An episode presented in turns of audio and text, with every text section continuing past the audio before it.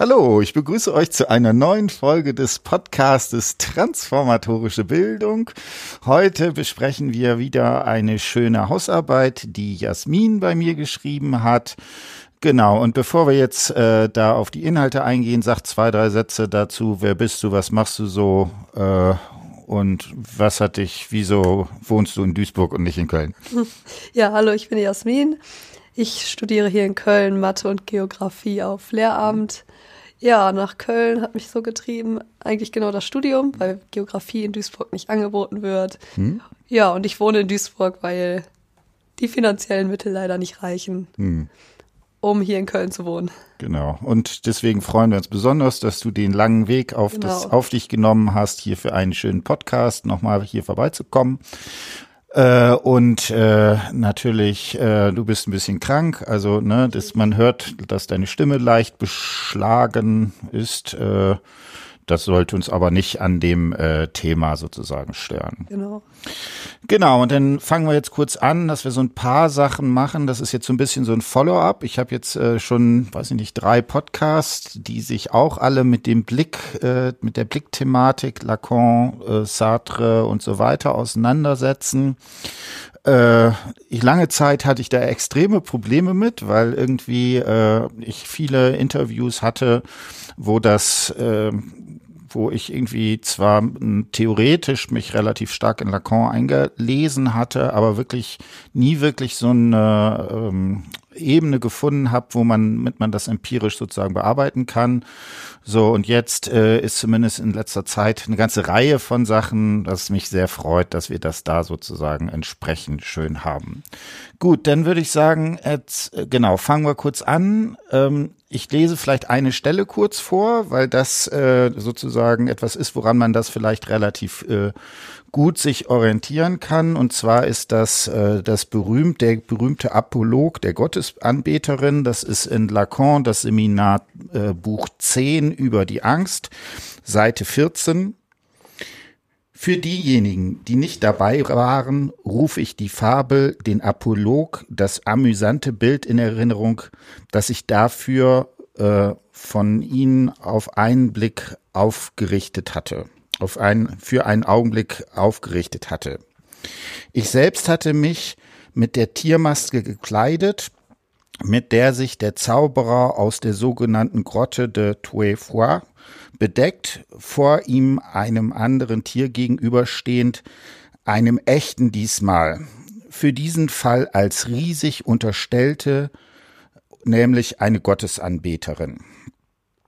Da ich nicht wusste, was für eine Maske ich trug, konnte sie sich leicht, können Sie sich leicht vorstellen, dass ich einigen Grund hatte, mich nicht sicher fühlen zu können, was den Fall anging, dass zufälligerweise diese Maske nicht ungeeignet gewesen wäre, meine Partnerin zu irgendeinem Irrtum über meine Identität zu verleihen.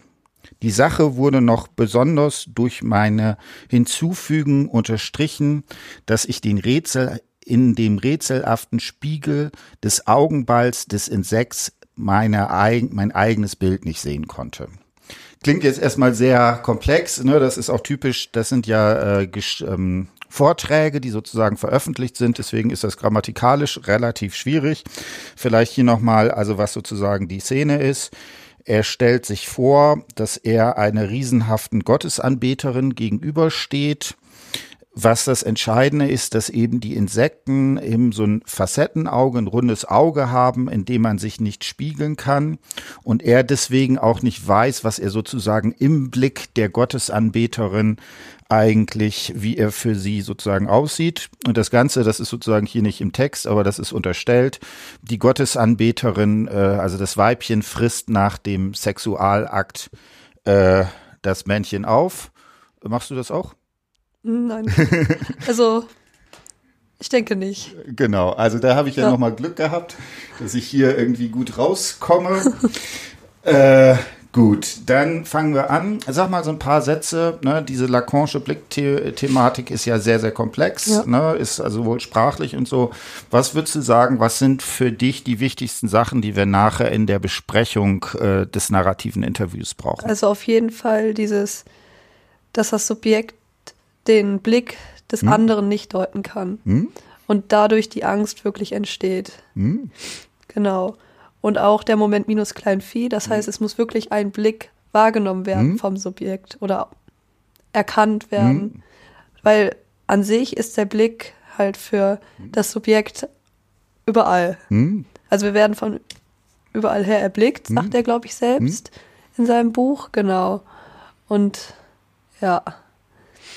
Genau. Ja, ne? eine Präexistenz ist das hm? sozusagen. Genau, also der Blick ist für ihn was ganz Fundamentales. Ja.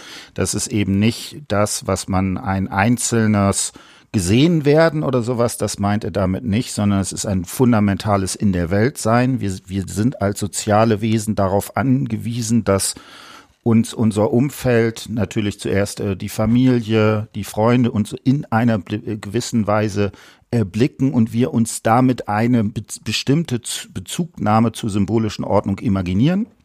Und das wäre jetzt dieses komische Minus Phi, also was dieses komische Viehzeug da immer bei Lacan ist, ist immer ein bisschen schwierig. Aber das wäre etwas, was sozusagen diese Struktur in gewisser Weise stört, weil plötzlich in, in der Welt ein tatsächliches gesehen werden, äh, da entsprechend auftaucht ne, und damit diese, diese Struktur, dass man über eine phantasmatische Bezugnahme auf den anderen sich konstituiert, das wird quasi damit sozusagen in Frage gestellt. Genau, sind noch andere Begriffe, die für dich besonders wichtig waren oder sowas? Soweit jetzt erstmal nicht. Ich denke, das hm? kommt dann später im Gespräch nochmal. Genau, dann so. würde ich sagen, äh, äh, springen wir gleich rein. Ne? Und jetzt, ja. was ihr in der Gruppe gemacht habt, ihr ein schönes narratives genau. Interview geführt. Erzähl mal erstmal so ein paar Sachen äh, dazu. Was muss man wissen? Äh, was ist sozusagen das gesamte Thema? Was ist der Verlauf, dass man erstmal so einen Überblick entsprechend ja, bekommt? Also es geht um einen Jungen hm? aus Kasachstan. Hm? Der ist hat bei seiner Familie gelebt, Mutter, Vater, hm? klischeehaftes Familienleben hm? halt. Ja, und dann sind die nach Russland weitergezogen, weil die Lage in Kasachstan so ein bisschen kritisch mhm. war. Und in Russland äh, ja, sind sie dann auch wieder ausgewandert, mhm. weil die Mutter einen neuen Mann kennengelernt mhm. hat. Der Vater von ihm hat getrunken von dem Jungen, also war alkoholsüchtig. Genau. Die Mutter hat dann jemand in Deutschland kennengelernt, ist dann nach Deutschland ausgewandert. Der Junge kam dann ein Jahr später nach hat dann auch in Deutschland gelebt, hatte keine Sprachkenntnisse. Es hat ihn sozusagen überrumpelt. Mhm. Ja. Als er dann in Deutschland war, war es für ihn sehr schwierig, sich zu integrieren. Das hat so bis zur neunten Klasse gedauert, zehnten Klasse, genau, bis er dann wirklich dazu kam, dass er nicht mehr sagt, ja, ich habe Angst, jetzt von den anderen als Ausländer erkannt zu werden. Genau. Hat auch schlechtere Noten geschrieben, ja, im Nachhinein dann, als er sein Studium gefunden hat, wurde das dann auch besser mit den Noten. Genau. Mhm. Das ist eigentlich so grob das Leben von ihm. Ja. Und wir gehen halt auf den Teil ein, wo er sagt, dass er Angst hat. Also sein Lebensabschnitt, wo er so vor sich hingelebt hat, mhm. sagt er selbst. Mhm. Ja. Genau, also ne, wir haben hier sowas, äh, wie ne, sicherlich eine sehr markanter Einschnitt, ne, kommt irgendwie ein Land, wo er erstmal die Sprache nicht genau. kennt, die sozialen Kontakte. In welchem Alter kommt, ist er hier hingekommen? Ungefähr? Fünfte Klasse. Ich weiß nicht, wie alt ist man da? Elf? Ja, irgendwie sowas die Richtung. Zwölf. Ja, fünfte ja. Klasse kann man sich ja schon was vorstellen, genau. was es da sozusagen nochmal schwieriger macht. Ne? Also je ja. häufig ist, wenn man als, als kleines Kind hinkommt, dann äh, wirft man die Kinder irgendwie in den Kindergarten und irgendwann können die dann halt die Sprache aus irgendwelchen Gründen. Äh, hier ähm, ist das natürlich deutlich schwieriger, dass er sozusagen da mit der Schule, soziales Umfeld damit klarkommen muss. Genau, und da ist jetzt die Frage, können wir das sozusagen mit dem Konzept des Blicks oder mit dem Konzept der Angst oder auch mit dem Konzept des Fremden äh, entsprechend ähm, äh, thematisieren. Und äh, da hast du einen Vorschlag, wo es tatsächlich sozusagen um den Blick geht. Sollen wir damit anfangen? Ja, fangen wir mit dem Blick an, mhm. genau. Ich fange dann an, Zeile 375. Äh, ja, keine Ahnung. Ich bin bin durch die ganze Schule gelaufen. Ah, ich weiß, ich weiß gar nicht, wie ich das geschafft habe. Ich, wenn man jetzt überlegt, ich musste, ich wusste nicht.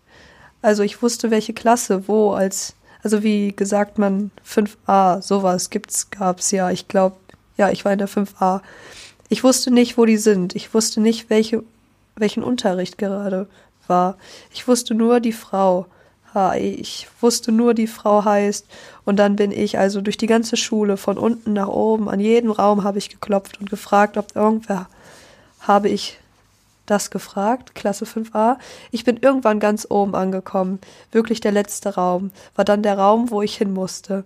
Kam dann rein, kein Wort verstanden. Die Blicke, ach, die haben mich alle angestarrt, haben mich irgendwas gefragt, habe kein Wort verstanden. Ich habe nur gesagt, ach, ich weiß gar nicht, was ich gesagt habe.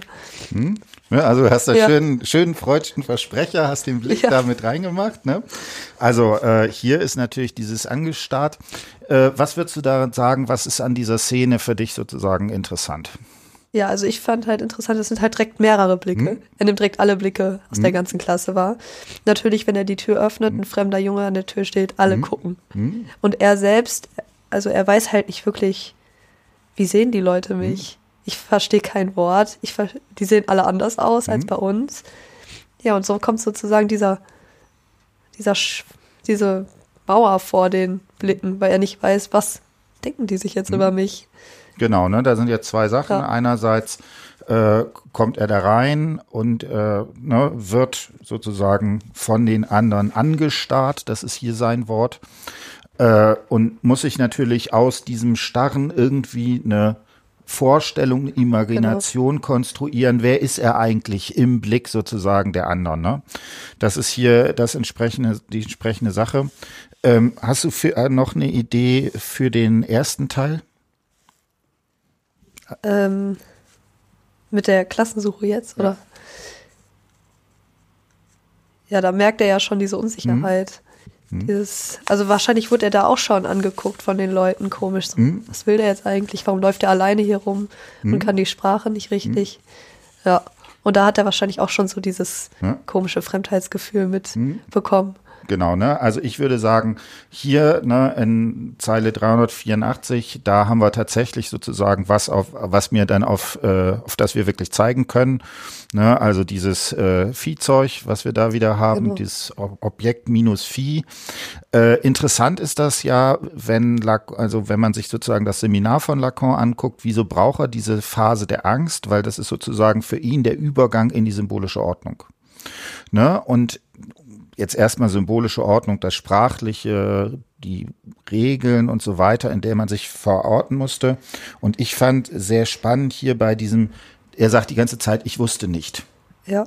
Ja, und ich würde sagen, da taucht genau dieses auf, er weiß, er kann sich halt in der symbolischen Ordnung nicht verorten. Er hat also im wörtlichen Sinne keinen Platz in der symbolischen Ordnung. Er hat eine Chance, äh, ein Ding, 5a ist es irgendwie, ja, das genau. Label ist ihm sozusagen, das ist das Einzige, was äh, da auf, äh, ne, was ihm sozusagen aufgedrückt ist, aber sozusagen, wer er in diesem Kontext ist, was er sozusagen als Subjekt ist, das ist ihm ganz offensichtlich äh, hier ähm, äh, fremd oder nicht bewusst. Nicht bewusst, genau. Ja. Äh, und ähm, genau, das äh, ist da sehr spannend. Gut. Ne, und hier, ne, das sozusagen zu irgendeinem Irrtum über meine Identität zu verleihen, das ist sozusagen in dem, also was die Illusion seiner Identität im Blick der anderen ist, das ist sozusagen hier noch entsprechend nicht klar. Gut, und jetzt haben wir gesagt, okay, jetzt haben wir sowas wie ne, das Buch über die Angst, ne, Seminar 10 ja. heißt es, äh, ein sehr äh, komplexer Begriff. Ne? Freud unterscheidet irgendwie Furcht und Angst voneinander. Lacan hat eine gewisse, ruft sich darauf, gibt dem aber, glaube ich, eine andere Lesart, was hier sozusagen da ist. Äh, aber klar ist, dass genau dieses, dieses Konzept des Blicks mit der Frage der Angst äh, verknüpft ist. Ne? Und hier dieses Ich wusste nicht, ich wusste nicht, da ist ja auch schon in der Art und Weise, wie er das erzählt, hat das ja eine gewisse sozusagen Dramatik in diesem äh, Reproduzieren. Jetzt hast du eine weitere Szene, wo dann tatsächlich auch die Angst äh, genau. als äh, Wort sozusagen drin ja. ist. Entschuldigung nochmal. Genau. So, fangen wir da an. Ja, es war Januar. Äh, dann wir saßen ganz vorne, wir hatten Scheiben durchsichtige ganz vorne im Bus und ich konnte dann, es war in der Nähe von Hamm. Also das habe ich auf den Schildern noch lesen können. Ähm, da sind wir vorbeigefahren und ich konnte schon sehr, ich habe natürlich dann immer auf die Leute geachtet, die in meinem Alter waren. Also nicht auf Erwachsene, sondern eher auf Kinder. Also so elf, elf, zwölf Jahre alt. Also eher in dem Bereich. Und die sind alle zur Schule gegangen ist. Das Ganze war, oh, das war schon komplett andere Welt, modern. Ja, man hatte schon Angst. Also Angst vor, äh, ja, dass man nicht, dass man äh, also auffällt. Wirklich, das war, glaube ich, so die größte Angst, die man auffällt, dass man Ausländer ist, also dass man die Sprache nicht kann und so weiter. Hm? Genau, ja. sag mal zwei, drei Sätze, was ist da für dich dran wichtig? Ja, so es war halt dieses, die moderne Welt. Das sieht schon, also da merkt man schon, dass das eine komplett andere Welt ist, hm. dass er sich sozusagen in dem Raum, habe ich das Gefühl, hm. nicht verorten kann. Hm. Also er findet nichts, woran er sich halten kann. Er schaut schon die Kinder an in hm. seinem Alter, elf Jahre. Hm. Genau. Und er sagt, die Erwachsenen sind egal, Hauptsache die Kinder, weil die haben zumindest dieses Alter als Anhaltspunkt, der gleich ist. Genau. Und das könnte man vielleicht mit dem Spiegelstadium so ein bisschen vergleichen. Ja. Und er findet halt nichts und mhm. dadurch mhm. kommt diese Angst. Mhm. Ja. Ne, und also hier, ne, und auch da Angst äh, taucht irgendwie dreimal auf, sogar Angst, äh, ich, ja, man hatte schon Angst, also Angst, genau. äh, die größte Angst taucht sozusagen da auf. Ne? Und ja. auch hier ist ja wieder, äh, dass sozusagen das direkt auf den Blick zu beziehen ist. Ne? Worin besteht diese Angst, dass er als Ausländer sozusagen auffällt? Ne? und damit plötzlich in einer gewissen Weise subjektiviert wird, dass also das, ne, er geht durch die Gegend und plötzlich stellt jemand fest, aber das ist jetzt der Ausländer und verweist ihn sozusagen und das ist im Blick. Ne? Und auch hier ist wieder das Spannende, dass hier diese Frage nach dem Erblicktwerden direkt auch mit der Sprache verknüpft ist, weil dieses Ausländersein bezieht sich einerseits möglicherweise, dass er eben anders aussieht und gleichzeitig auch darauf, ich kann die Sprache nicht sprechen. Was passiert, wenn mich jetzt jemand anspricht und ich entsprechend nicht reagieren kann? Das ist natürlich auch wirklich eine ganz blöde Situation, wenn man da und dann möglicherweise nicht, also bei Kindern kann man dann auch nicht, was weiß ich, sofort auf Englisch ausweichen oder sowas, äh, dass hier eine solche entsprechende Sache ähm, auftritt. Ja, genau. Habe ich gut gemacht? Ja, fand ich gut erklärt. Sehr schön. Äh, dann machen wir noch eine dritte äh, Geschichte. Das Ganze ist auch mit dem Begriff des Fremden verknüpft. Genau. Ne? Und ähm, es gibt ja das schöne Buch von Geren Rudolf Tange, Fremdes Angst, ja. Begehren, äh, was du auch wohl auch ein bisschen drin rumgeschmückert ja. hast.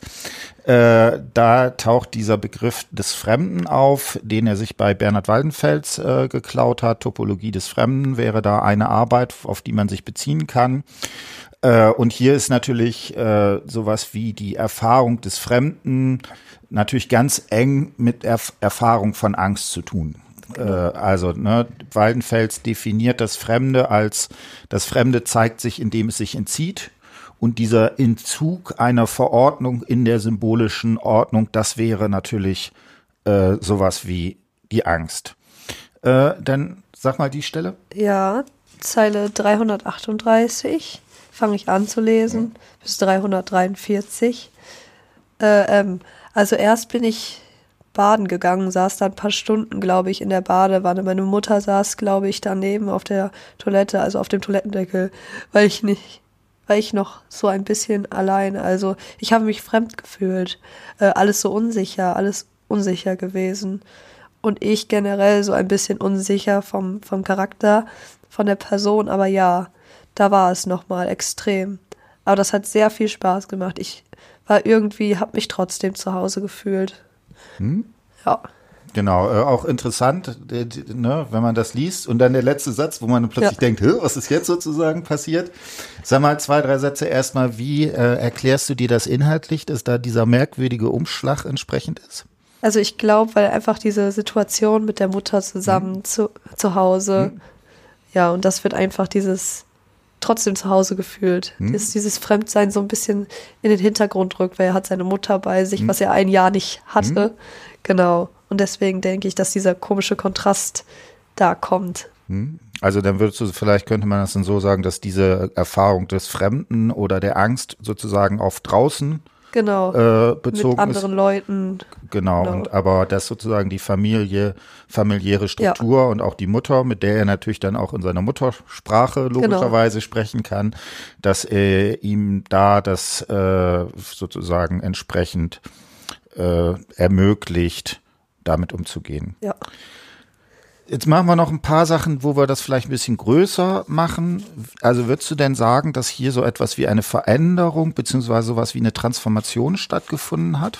Ja, also es ist so, also es ist schwierig zu sagen, weil er selbst kommt immer auf sein Leben zurück, ja. das er in Kasachstan gehabt hat. Aber eine Stelle, da sagt er, er hat ein, es hat sich ein Schalter umgelegt. Das war dann, wo er bessere Noten geschrieben hat in der Universität und so. Ich suche das gerade einmal. Genau, also das ist immer so eine Frage. Man äh, ist, Genau. ist, sind solche Veränderungen eigentlich über einen längeren Zeitraum oder ne, ist es eher eine Entwicklung zu denken? Ja. Und hier hat er eine Figur, mit der er versucht zu beschreiben, wie diese offensichtlich ja erstmal als Veränderung zu bezeichnende Situation stattgefunden hat, ja? Ja, also einmal bei 400, Zeile 479, da sagt er, ich habe mich dort integriert. Aber das Problem ist, später kam dann noch, hatte von meinem Leben in Russland, also Zeile 527, hatte mich von meinem Leben in Russland und Kasachstan etwas mehr zu erzählen. Irgendwie in Deutschland habe ich irgendwie so vor mich hingelebt. Also ob er wirklich sich schon integriert hat, war für mich so die Frage, weil es immer wieder kam, auch dass er seinen Vater wieder sehen wollte. Ja, und er sagt auch, es war nicht das, was meine Seele brauchte. Und dann am Ende, als er dann in der Universität war, kam dann später Zeile 608. Ja, und dann im Anschluss habe ich meinen Master gemacht, auch ebenfalls in Elektrotechnik. Irgendwann weiß ich nicht, aber wurde der Schalter umgelegt. Ich glaube, das war wirklich der Punkt, wo er sich integriert hat, dass das davor noch nicht wirklich zustande gekommen ist. Genau. Er immer noch diese Rückblicke hatte, so, ja, in Kasachstan, das war schon schöner und hier ist das so ein bisschen, ja, genau. Genau, ne? Also das ist jetzt natürlich die Frage, äh, müssen wir eigentlich von integriert oder Integration, das ist ja immer ein sehr problematischer, aufgeladener Begriff. Äh, aber ganz klar, er sagt, er benutzt den ja selber sozusagen für sich. Und ne, dann äh, sagt er, äh, da hat sich der Schalter umgelegt. Genau.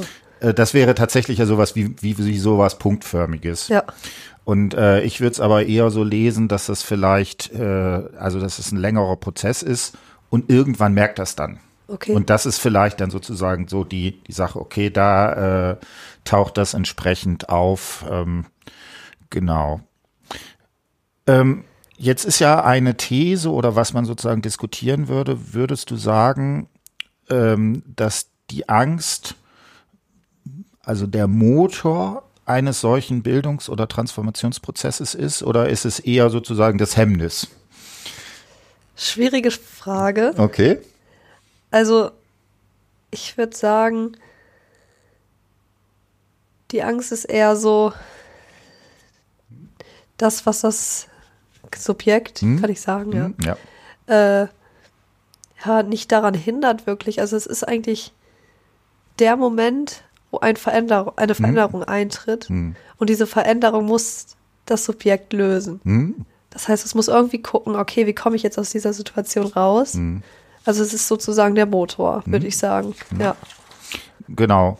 Äh, ne, ich fand, fand, da hast du sehr schlau argumentiert jetzt. Ja. Ne? Ich würde auch in eine ähnliche Richtung zu gehen und zu sagen, okay, dass diese Angst, das ist vielleicht was Strukturelles, was sozusagen was äh, notwendigerweise in dieser Situation auftaucht. Und ich finde, es ist ja auch relativ einfach nachzuvollziehen, wieso das ist. Also da braucht man also jetzt nicht großartige Theorien dass jemand in so einer Situation äh, ähm, Gefühle des Angst, der Fremden oder sowas hat, das finde ich äh, auch plausibel und ich fand es sehr schön sozusagen, dass man dann sagt, okay, das ist vielleicht so ein strukturelles Moment, auf das dann das Subjekt in irgendeiner Form reagieren muss. Ne? Und wie gesagt, das dauert recht lange da. Äh, aber ganz offensichtlich kriegt es ja hin. Also, und das hat man ja sehr häufig. Also, dass gerade, ne, wenn es so um äh, Migrationserfahrung, Fluchterfahrung ist, das finde ich, finde ich auch immer ein bisschen schade. Äh, solange die Leute in der Schule sind, wird das häufig sehr massiv, sehr problematisch erlebt. Wenn die dann an eine Universität kommen, ist plötzlich weg. Ja. Ne, das ist einerseits eine schöne Geschichte, dass die dann sagen sowas wie Diskriminierung, dass die mich komisch angucken. Das, das taucht plötzlich in der Uni nicht auf. Äh, das einerseits, ne, wenn man an der Uni arbeitet, macht einen das auch ein bisschen stolz. Äh, andererseits finde ich es schon äh, problematisch, dass es ganz offensichtlich in der Schule so massiv entsprechend da auftaucht. Gut, dann würde ich sagen, haben wir die zentralen Sachen äh, hier zusammengefasst. Schön kurz und knackig. Ja. Sag noch mal zwei, drei Sätze vielleicht zunächst. Was hat, hat es dir so gebracht, dich damit auseinanderzusetzen und so? Also ich fand es wirklich interessant hm? zu sehen, hm? wie Lacan die Angst hm? auffasst, weil ich ja. selbst war immer so, ja, Angst ist doch so, das ja. kommt einfach so. Ja. Und er halt halt versucht, eine Erklärung hm? zu finden, hm? warum haben wir jetzt hm? Angst. Und das fand ich halt sehr interessant zu lesen. Es war schwierig, aber man kann es machen. Genau. Also nicht zu viel Angst vor Lacan. genau der, also ich glaube, der, damit spielt er auch, ja. dass er einen darauf auch verweist, bildet euch bloß nicht ein, dass ihr hier in der symbolischen Ordnung schon zu genau. sicher seid. Ne, und da sind ja auch, also ich finde, im letzten Teil gibt es teilweise auch so Argumentationen, wo ich auch den Eindruck habe, da verarscht er seine Schüler auch ein ja, bisschen. So, ne? manchmal ne? habe ich auch so gedacht, hey, das hat er doch gerade nicht so gesagt, das hat, da hat er sich widersprochen mhm. oder sowas. Ja, das ist teilweise echt mhm. schwierig zu verstehen. Genau, aber sag nochmal zwei, drei Sätze. Also ich finde tatsächlich, äh, wenn man die, die sogenannten Schriften, also das Spiegelstadium liest, das finde ich, also das ist halt sehr, sehr schwierig. Ja. Ich finde auch die späteren Seminare sind auch komplex, aber ich finde dadurch, dass das gerade hier das Seminar 10, was ja so sehr monothematisch ist, dadurch lässt es sich doch irgendwie immer wieder äh, doch deutlich ja. besser lesen, weil die Argumente dadurch, dass er irgendwie da 15 Sitzungen oder wie viel es sind, äh, hat, ja, also eine ganze Ecke mehr sogar. äh, über Masse wird das dann plötzlich ja. äh, entsprechend ähm, ja, verstehbar, bearbeitbar und sowas. Gut, du hast jetzt Lacan gesagt. Sag noch mal eine Sache. Wie war es für dich, narratives Interview? Spannend. Okay. Also ich fand es super spannend. Ja. Ich bin ja eigentlich nicht so die, die so Analysen und so ja. schreibt. Ja. Aber das war echt spannend. Es war halt das Interview war sehr lang hm? und es war auch sehr viel. Das hm? heißt, man hätte viel mehr schreiben hm? können. Ja. ja. auch mit Lacan selbst. Ja, ja das war Gut. Sehr viel ausmustern. Was genau. braucht man, was braucht man nicht. Hm. Also wie gesagt, äh, sehr schön. Freut mich auch, dass du es ja. spannend fandst. Ne? Äh, ich finde das auch immer so interessant, weil man mit diesen narrativen Interviews plötzlich mit Lebenswelten konfrontiert ist, die man so in der Uni eigentlich nicht oder eher selten macht oder wo das irgendwie so nebenbei ist. Die, die Person kennt man, aber äh, man geht auch mal mit deren Kaffee trinken, aber wirklich die Biografie kennt man dann eben nicht. Ne? Und das finde ich an narrativen Interviews als sozusagen forschungsmethodische Frage sehr schön. Ja, auch sehr schön, um Theorien anzuwenden, finde ich. Genau. Ne, und das sagt jemand, du studierst was? Geografie? Mathematik. Mathematik? Ja, und Geografie. Okay. Ne, also ja. da musst du dann äh, demnächst ein paar sozusagen Integrale lösen.